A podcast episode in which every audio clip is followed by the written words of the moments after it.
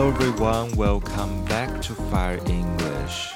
Hello，大家好，欢迎回到财务自由英文，我是 Leon。那么这个礼拜呢是中秋节哦，那想必很多人应该也是放假放连假的状态哦。当然我本人是没有这个连假可以放哦。那不过因为是节日嘛，所以我想说这个礼拜呢，我们就不看一些严肃的新闻，我们来聊聊秋天相关的英文哦。We know that there are two words for this season in English。在英文里面呢，这个季节有两个字哦，一个字叫做 autumn，A-U-T-U-M-N，另外一个是 fall，F-A-L-L。那不知道各位有没有想过说，哎，为什么秋天要两个名字呢？ 为什么春天、夏天、冬天都只有一个名字，但但是秋天却有两个名字？这是为什么呢？Autumn and fall are used interchangeably as words for the season between summer and winter. Both are used in American and British English, but fall occurs more often in American English, while autumn is more prevalent in British English. Autumn 和 fall 这两个字呢， 啊，其实都是在英式还有美式里面很常用的两个字哦。不过硬要说起来的话，在美式英文里面比较常用 fall 这个字。然后呢，英国人比较喜欢说 autumn，但是这两个字其实都是从英国来的哦，并不是说美国人自己发明了 fall 这个字。那其实，在英文里面呢，秋天最早并不是叫 autumn，也不是叫 fall。The season used to be called harvest，H-A-R-V-E-S-T，harvest，代表是收获的季节哦。But it was kind of confusing to people。当然，这样子一个呃称呼呢，虽然非常好理解，不过可能也比较困惑一点。毕竟收获的季节不一定是秋天哦，有可能其他的时候也可以收获。所以后来在一千三百年左右呢，出现了 autumn 这个字，从拉丁文演变过来的。那所以人们就开始使用这个字来表达秋天这个季节啊。It had extensive use right from its first appearance in English writing. This term autumn appears a lot in Shakespeare's writing. 这个字呢，甚至在莎士比亚的这个诗啊，他的一些文学里面就出现过很多次哦。For example. 他曾经写过一段话，叫做 "The child in autumn, angry rider, change. Their wonted liveries and amazed world. By their increase, now knows not which is which." 好了，听不懂非常的正常，因为我也看不懂他在写什么啊。那我想这个莎士比亚的作品大概就是这个样子，并不是我们这种 level 可以了解的。所以 autumn 这个字是从拉丁文来的，而且呢，使用的人也非常的多。那么 fall 又是从哪里出现的呢？就像是中文的诗里面有所谓的季节语一样，在那个时候，如果啊、英国的诗人想要写诗的话，他们可能勉不其然也会提到秋天呢是叶子落下来的季节哦。所以他们常常在诗里提到 “the fall of the leaves” 这样子的一个季节语呢，啊，久而久之呢就被大家接受，然后简短成 “fall”（F-A-L-L）。这个时间呢，大概是在西元一千六百年左右。At that time, the English Empire was expanding fast, which meant that the English language was going to different places. One of the places was North America。那在当时呢，大家比较常用的字还是 autumn。不过呢，随着大英帝国的 扩张呢，随着一些像是清教徒他们跑到了北美，那么他们想跟原本的英国做出一些区别哦，毕竟这些人就是看原本的大英帝国不爽哦，于是乎在语言上也想要跟他们做出区别。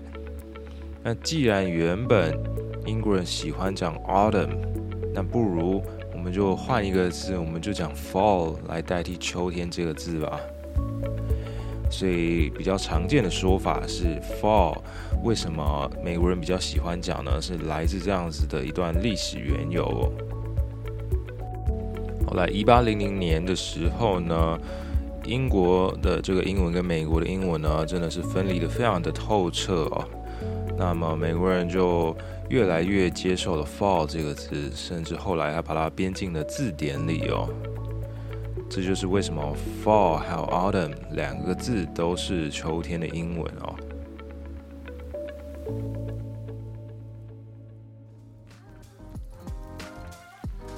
好了，所以我们了解完 fall 还有 autumn 这两个字它的这个来龙去脉之后呢，我们还是要讲一下中秋节的英文叫做 Mid Autumn Festival。Mid Autumn Festival。MID 就代表是一半的嘛，所以就是中间的哦。中秋节，不知道大家会好奇说，为什么中秋节是用 autumn 这个字，而不是用 fall 呢？有没有人叫它 Mid Fall Festival 呢？嗯，我相信应该也是可以的，也是听得懂，不过比较少吧。呃，当然我并没有找到这个节日最早翻成英文是谁翻的这方面的资料。不过我想，因为照我们刚刚说的，autumn 这个字本来就是比较古老的字，比较多人使用的字哦。fall 这个字呢，要被广泛的使用是比较晚一点的事情哦。所以也许呢，这个节日翻译成英文的时候呢，大家还是比较习惯叫秋天 autumn，所以自然而然就叫它 mid autumn。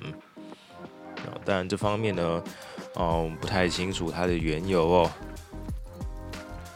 On the other hand, there is another important activity on Mid-Autumn Festival, which is observing full moon. 赏月这件事情哦，也是非常的重要的。所以呢，啊、呃，中秋节又叫做 Moon Festival，甚至我还有看过人称它 Moon Cake Festival，不过这应该比较少一点点哦。好，Mid-Autumn Festival。 A.K.A. Moon Festival，Moon Festival 这个名字应该就比较好理解一点点，也不用管它到底是 Fall 还是 Autumn 啊，反正它就是一个赏月的节日哦。那不过现在中秋节大家都在烤肉嘛，对不对？至少在台湾是这个样子的，不知道这个影响力有没有办法影响到这个世界各地的这个华人圈呢？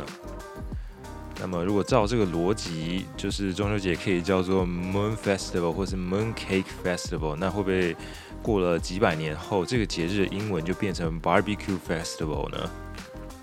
虽然听起来蛮愚蠢，但是我觉得也不是不可能哦。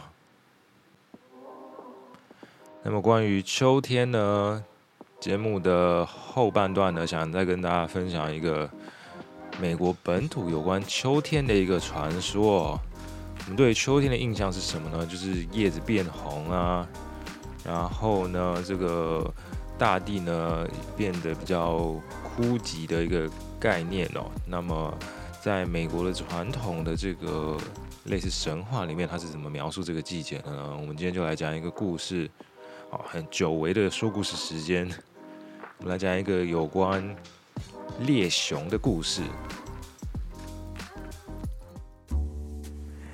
In ancient times, three young men, the bravest hunters in the world, set out with their dog to track a bear at the first snowfall.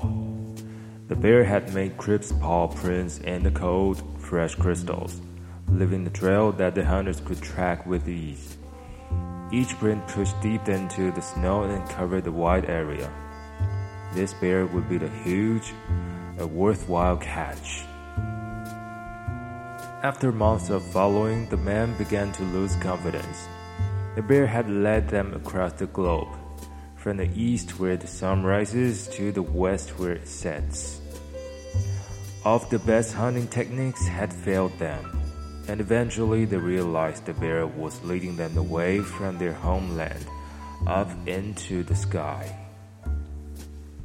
The hunters called out to each other and tried to turn back, but it was too late to return to the ground.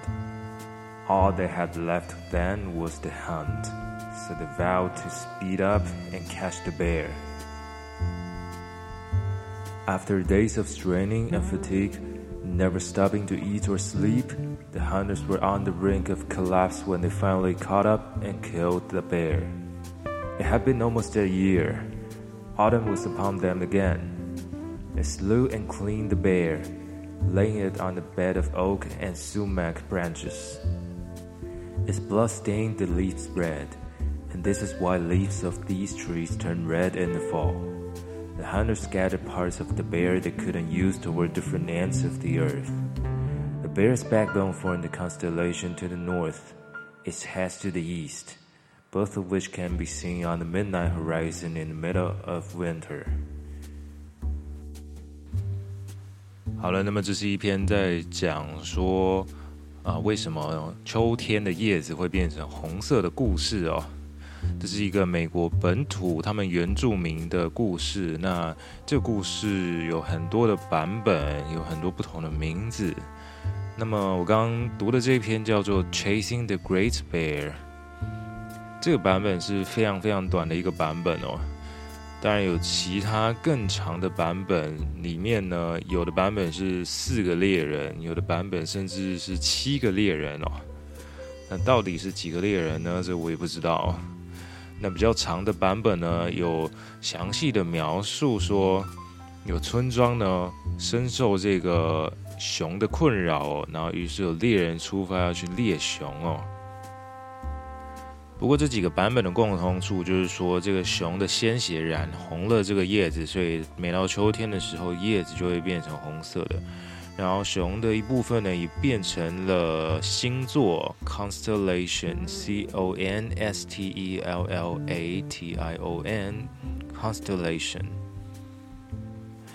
感觉这种神话呢，不管是东方还是西方哦，都会有。